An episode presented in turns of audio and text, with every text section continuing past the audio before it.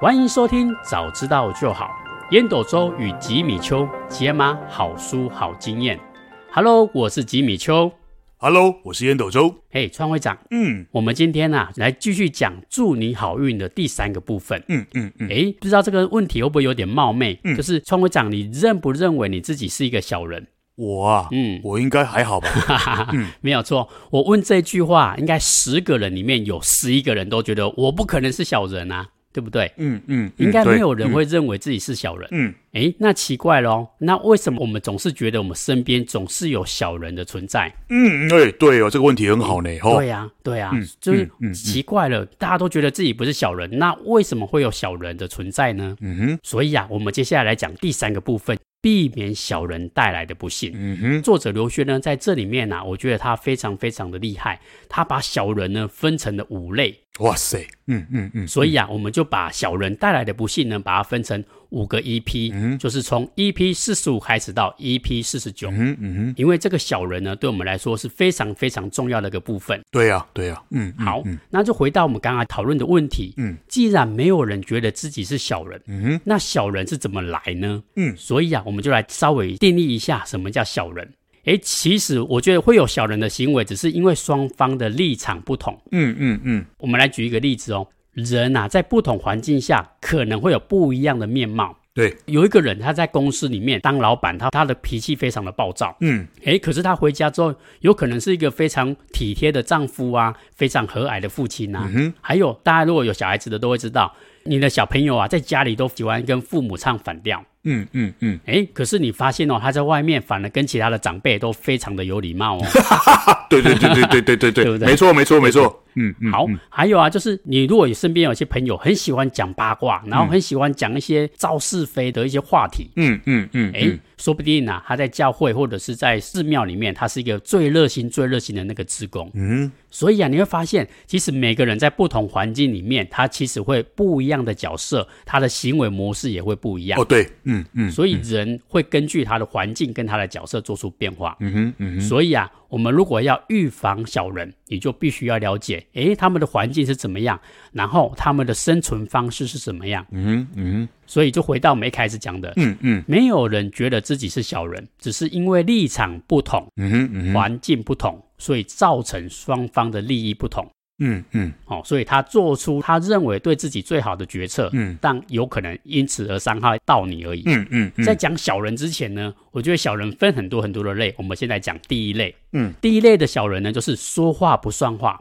就是风啊，往哪边吹，你就往哪边倒。嗯嗯。哎，我不知道汤会长有没有听过，大概上个月有一个中国一个非常有名的国企企业，嗯、然后一个加班事件。没有哎，我没听过。好好，我简单来说明一下。嗯嗯。就网络上呢，大概一个月前呢，在中国大陆那边，哇，非常非常火红。就是，嗯，他总共呢，他 po 出了大概有二十几张的那个网络截图。嗯。主要是在讲，在一个国企，我就不讲那间公司是什么了。它是一个国企企业的内部的工作群哦。嗯。嗯简单来讲，就是有一个主管就跳出来说：“哎、嗯欸，那个同仁啊，因为我们清明年假要加班，嗯，有没有人要自愿呢？嗯，如果没有，那我要指定哦。嗯，结果啊，这个群里面过了两天都没有人发话，就是都没有人讲话。嗯哼，好、哦，结果这个主管啊，他就直接艾特人，就直接艾特了两个人。好、哦，假设一个小明，一个小周。嗯嗯嗯，那个小明被艾特到了之后，不但不去哦，结果还直接回呛，他直接回呛说：加班加你妹啦！嗯。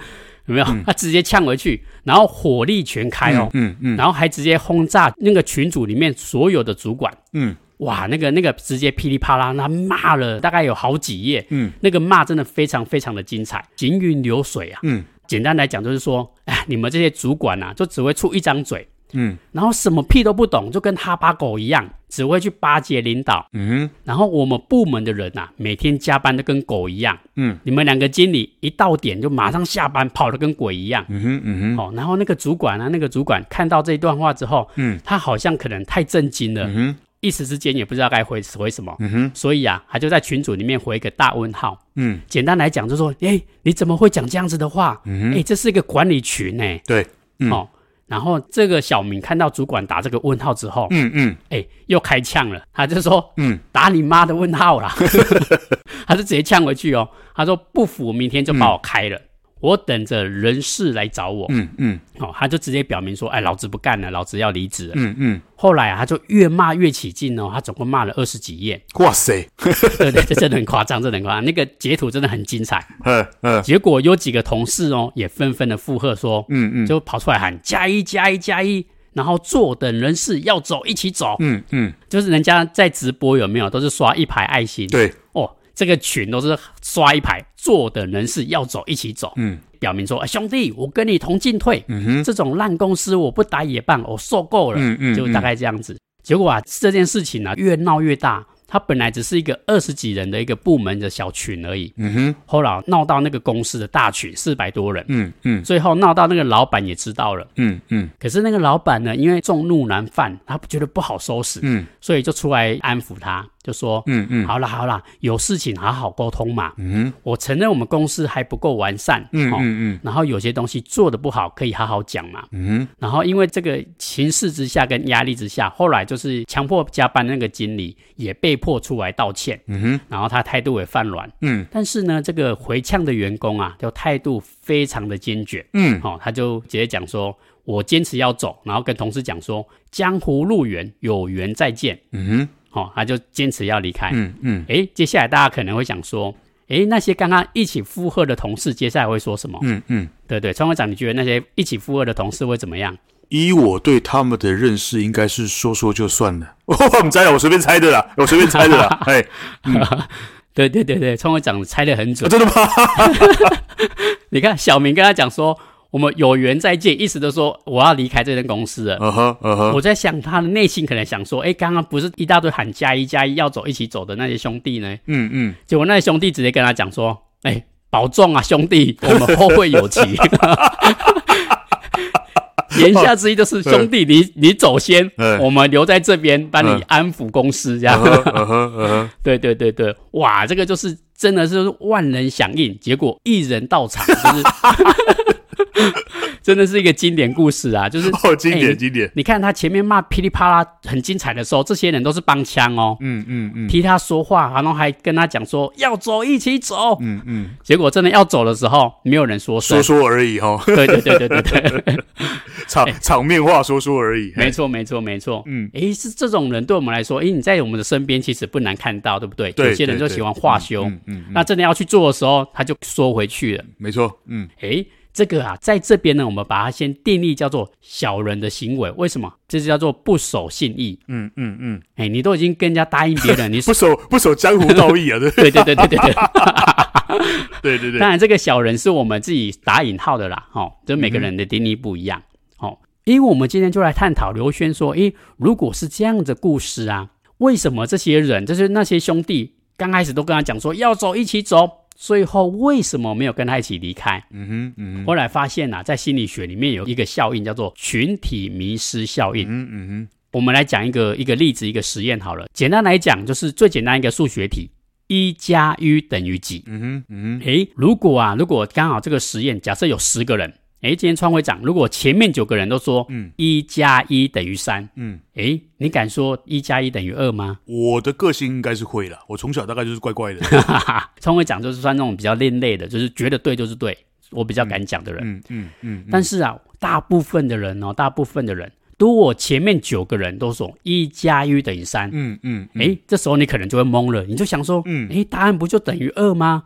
是不是我哪里理解错了？嗯嗯。哦，有可能是我理解错了，不然怎么会不是二呢？嗯，所以啊，为了安全起见哦，就是你有很大很大的几率，你也会跟着他们回答一加一等于三。确实哦，确实，这是真的。对对对对，因为因为大家都这样回答嘛，因为这是最安全的答案。嗯哼，哎，就算错也没关系啊，因为是大家一起错啊，又不是你就你错而已。嗯，对，如果大家都对，就你错，你哎特别的丢脸。所以这时候大家为了安全起见，大家都会讲说哦，一加一等于三。嗯嗯嗯哼，这个叫做群体的迷失。嗯嗯嗯，尽管你觉得哎不太合理。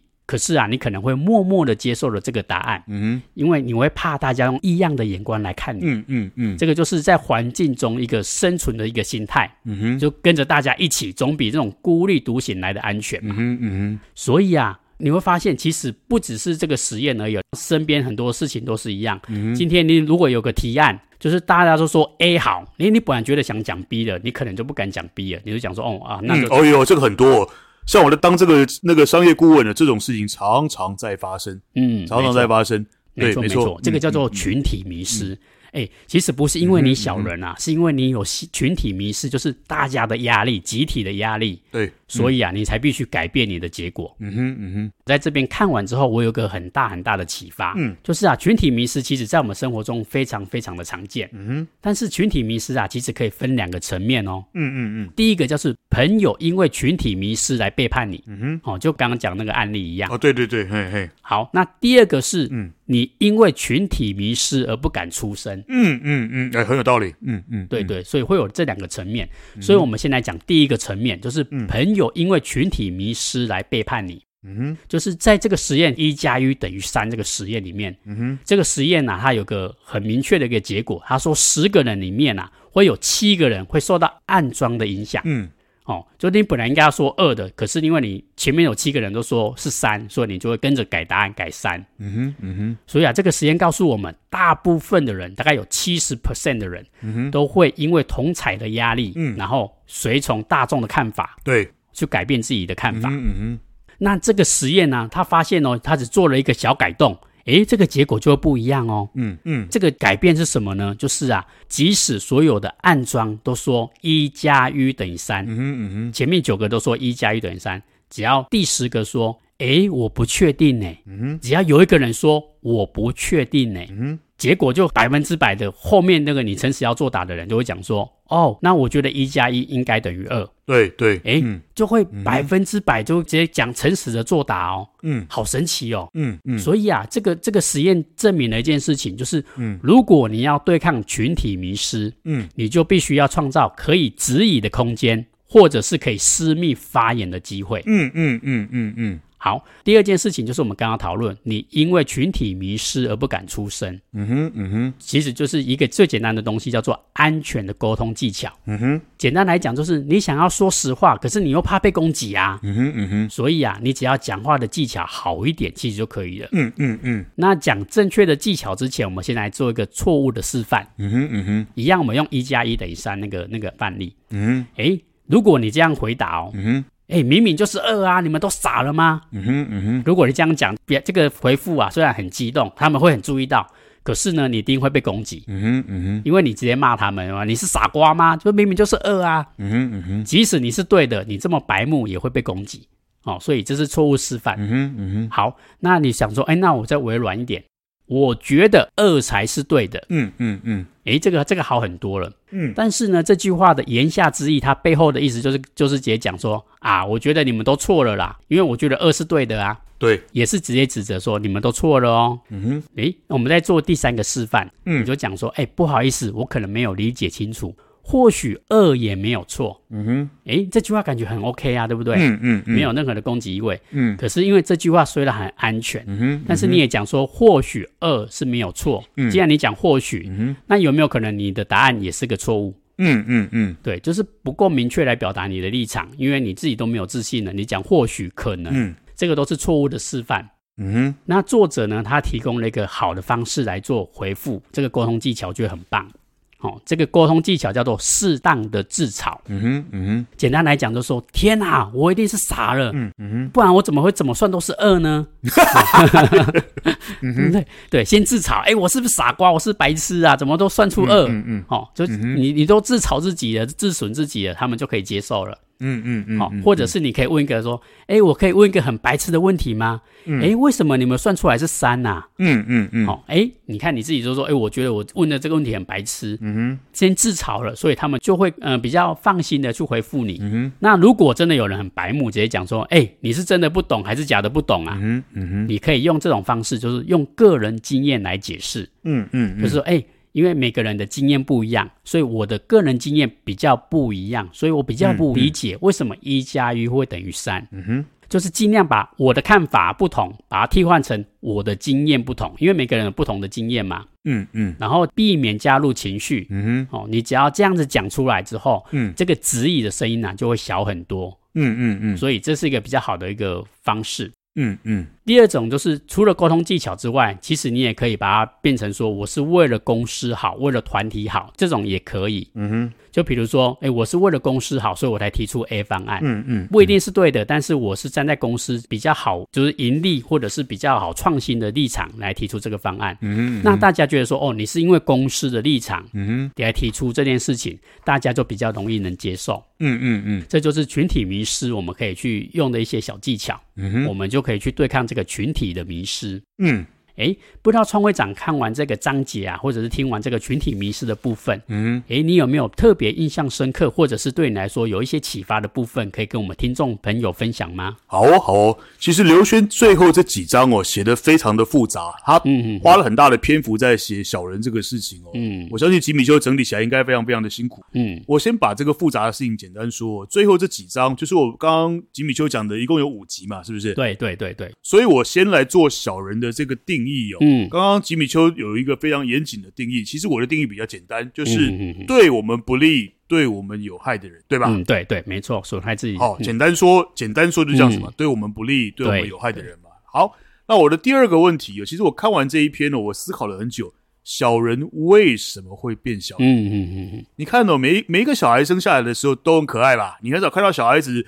对不对？那个那个会走路的时候，忽然去拿一个剪刀从你背后捅你一刀，应该应该不可应该不可能吧？对，对，对，对，对不对？没有没有没有任何一个小孩在学会走路的时候，就会拿一个拿一个菜刀从你背后捅你一刀。但是为什么长大以后他会变成一个会害人的小人？嗯，我想刘轩最后这五章哦，就是在探讨这个问题。对，没错。然后他下了一个很重要的定义，他讲哦，是因为在某一些特定的环境之下，嗯，造成了小人。所以呢，简单的说。小人哦，然后他也写哦，小人哦，根本不是因为你，小人哦，所有的这些行为都是为了他自己。嗯，嗯嗯，因为为什么？因为他要在这个特定的环境之下，他要生存，对吧？对对，他要名利，对，对不对？他需要人家的支持，对，他需要地位，嗯嗯嗯，他在意别人的评价，他在意别人的眼光，他很渴望被接纳。所以呢，他必须出怪招，他必须变小人。嗯嗯嗯。那我们先讲一下这一章哦，这章叫做群体迷失啊。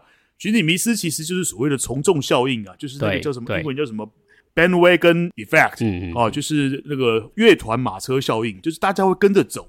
高度同化的环境，先讲第一个，就是所谓的高度同化的环境。嗯，哦，嗯，那这个东西最常出现在什么地方？最常出现在学校，尤其是国中、高中。对对，还有嘞。中小企业里面，还有嘞社团里面，还有嘞球队，嗯，教会，嗯，政党，嗯，那最常发生的就是那四个字，叫做霸凌斗争。嗯，没错没错。哦，其实我把它简单讲，就是这一章就是在讲霸凌斗争。我最近在在这个五十家，还有在亲子天下，还有那个未来 Family 上面读了很多。很很很棒的老师回回忆他当年国中高中的时候被被霸凌的那样子的经验。嗯嗯嗯。我然后我读完这一章之后，因为我要跟吉米修录这一章的时候，我也稍微把那个书拿起来翻了一下。我忽然想起来哦，你你你仔细回想，吉米邱在你念国中高中的时候啊，一班上一定有一些莫名的怪咖，例如说他可能这个体重稍微胖一点，对哦，要不然就是他的服装怪一点，嗯，要不然就是他的发型稍微怪一点点，嗯嗯嗯，哦，要不然就是他的。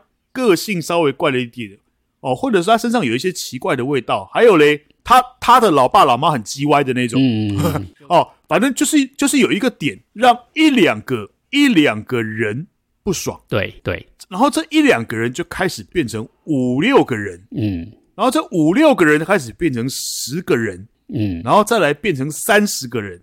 那霸凌就来了，嗯嗯嗯，没错。哦，我我最近读了很多很多的文章，最近他很多很多的这个老师都在都在回想当年他国高中的时候这个事情啊。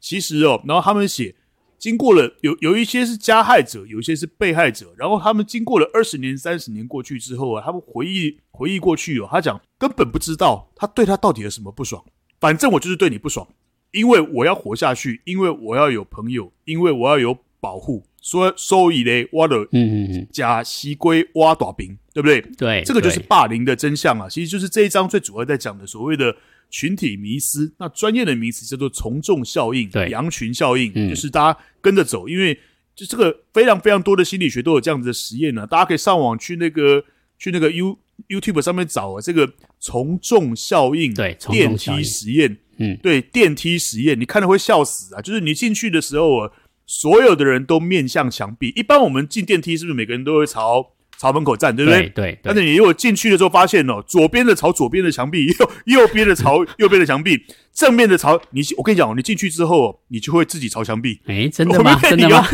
我们 你大家无聊，待会通通去上那个 Google 去找，就只要找这八个字啊，这个从众效应。电梯实验，嗯，那个你只要看三个，就保证你笑到快要在地上滚来滚去。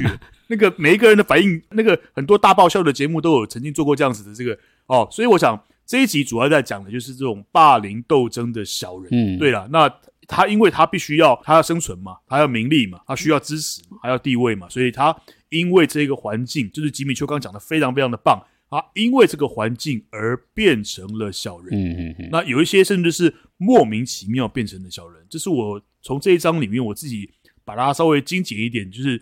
把复杂的事情简单说，大概是这样子。对，吉米、嗯，好，谢谢川会长。哎，我觉得解释的非常非常的清楚、简单明了。嗯，真的很多很多人顺从这个从众，其实有时候不是自愿。嗯，就像刚刚川会长讲的，有可能是那一两个人在带头。嗯嗯嗯。那我可能又害怕那两个，可能就像川会长讲，那两个可能是班上的领导者，或者是讲话比较大声，嗯，或者是他拳头比较大。嗯嗯。好。哦哎，我怕他，如果我不顺从他，他如果揍我怎么办？嗯嗯嗯。哦，所以很多人都选择我当顺从的那个人。嗯，对，所以顺从效应。因为我一直很印象，有一个朋友跟我讲一件事情，就是如果你没有为不正义的事情发生，嗯，你默许了它存在，嗯，那么你也是帮凶之一。对。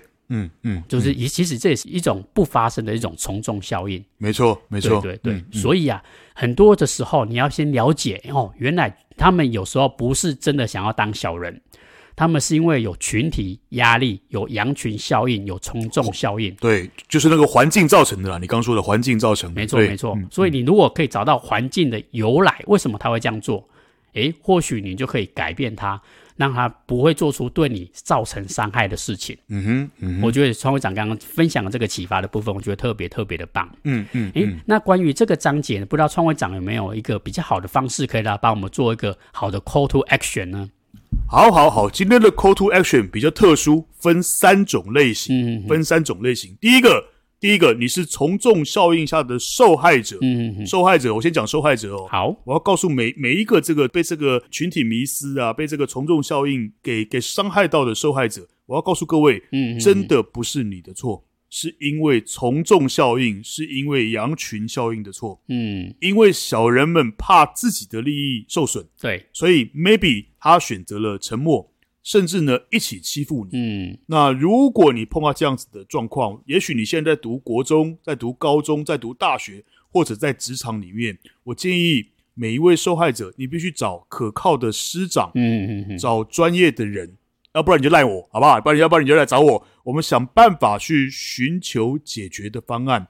绝对不要让自己的情况恶化。嗯，真的啦，很多我们后来看到很多的故事，有一些霸凌的，真的被迫走上绝路了。我要告诉每一位受害者，有的时候真的不是你的错，因为人类本来就有这种从众效应，就是跟着人家做，嗯嗯，就是不要冒出头来，比较不会有事。所以第一个，我先告诉每一位受害者；第二个，我要告诉每一位加害者。哦，加害者。我必须这么说，你有没有莫名其妙去讨厌一个人，去欺负一个人？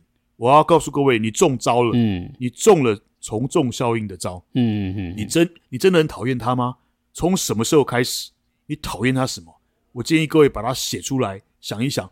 其实我读完这一章之后，我会回过头去想，因为我从小我就大部分时间我都是一个领导者，嗯嗯嗯嗯，我就在想，我是我有没有无意间去霸凌到谁，你知道吗？我真的在反省我自己啊。对，就是因为很多时候其实你没有感觉，就像我刚刚讲的，也许这个这个人这个人国中的时候就是他胖了一点嘛，他的个性就是怪了一点嘛，不然就是他老爸老妈唧唧歪歪的嘛。但是你一不小心，也许因为你是一个常常讲话大声、讲话快。第一个发言的人，别人通常会把你当成领导者。嗯嗯，对，没错，这个这个是有心理学的实验的，就是你讲话够大声，而且你敢讲话，你几乎都讲第一个，那你很你很容易变成一个团队里面的 leader。嗯，所以呢，我还是建议你，如果不小心成为加害者的时候，或者是你讨厌谁，你常常在欺负谁，我建议我们我们一定要反省我们自己，回到事情的本质，把这个事情写出来。诶，我我我到底为什么讨厌他？从什么时候开始？也许你写出来之后哦。也许你写出来之后，你就发现，哎呀，其实根本就没有这这个事情。你要恢复理智啊，嗯，你要恢复理智啊，甚至你要利用自己，善用自己的影响力，就是想办法把这个局面给扳回来，不要去造成别人的这个伤害。真的很多很多年年轻人这个被霸凌的这个经验，甚至会跟随一辈子啊。当然现在可能比较好一点，但是以前那个时代因为很封闭啊，也没没什么辅导老师什么什么的。哦，这是我我讲到第二个，第三个，如果你是一个一个组织的管理者，也就是你是一个公司的 leader 啊，或者是你一个社团的 leader 啊，你一定要想办法出手去阻断这个从众效应。嗯，那怎么样去阻断这个从众效应？第一个，营造这个隐私的空间，例如说匿名投票。嗯，你不要那种敢讲话的、敢呛瞎的，他先讲出来之后，后面的人就不敢讲了，对吧？没错，没错。那这样子对于公司有 good 好的 idea，通常就。因为那个人已经讲了，他不想跟别人作对，反正大家都一样领薪水嘛。嗯，嗯，所以你要想办法去制造一些隐私的空间，来创造啊，例如说匿名的投票，或者嘞，你主动的制造安全的气氛。例如说，哎，今天烟斗周，你先不要说话，我们先听听看吉米丘怎么说。嗯嗯嗯嗯嗯，你你如果身为一个 leader，你绝对有这个权利去做这样子的一个分配。没错。哦，就是平常烟斗周讲话都很大声，讲话很急又很快，辈分又很高，那只要他一讲，大家都没话说了。那你如果身为一个 leader，你就今天一开会的时候，哎，烟斗周，我们今天感谢你长期都为我们这个这个组织的这些付出，然后，但是我们今天讲一些创新的东西，我们要听听看年轻人怎么说。来，吉米，来，你说说看哦。嗯，嗯。但是你就是回到用组织共同的目标为主轴，来要求大家彼此的尊重，就事论事，解决问题，这样子从众效应的伤害就会比较低。所以我今天的 call to action 分三个：第一个，如果你是受害者，你要告诉自己，真的不是我的错。是因为人类的天性里面有从众效应，所以你要去找一个可靠的师长，找专业的人，寻求解决方案，不要让情况恶化。第二个，你如果莫名其妙成为加害者，也不是你的错，好不好？你可能是中招了，你要回到事情的本质，写下来。你真的讨厌他吗？从什么时候开始讨厌他？你讨厌他什么？写出来之后，你会发现，搞不好根本没事儿，根本没事儿。所以你要回复理智，把这东西回到正义。当一个和善待人的人。第三个，如果你是一个组织的管理者，这个尤其重要，你要出手去阻断这个从众效应，营造那个隐私的空间，例如说匿名投票啦，哦，那个那个私下发言、私下私下投意见箱啦，或者制造这个安全的气氛来分配发言，然后不断的强调我们要用组织共同的目标为主轴，彼此尊重，就事论事，解决问题。这是今天的 Call to Action。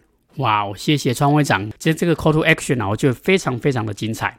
因为呀、啊，我觉得很多时候小人自己都没有发现自己是小人，嗯，哦，只是为了这个生存这个环境里面啊，所以他不自觉把自己变成小人。嗯、就像刚刚川会长讲的 call to action。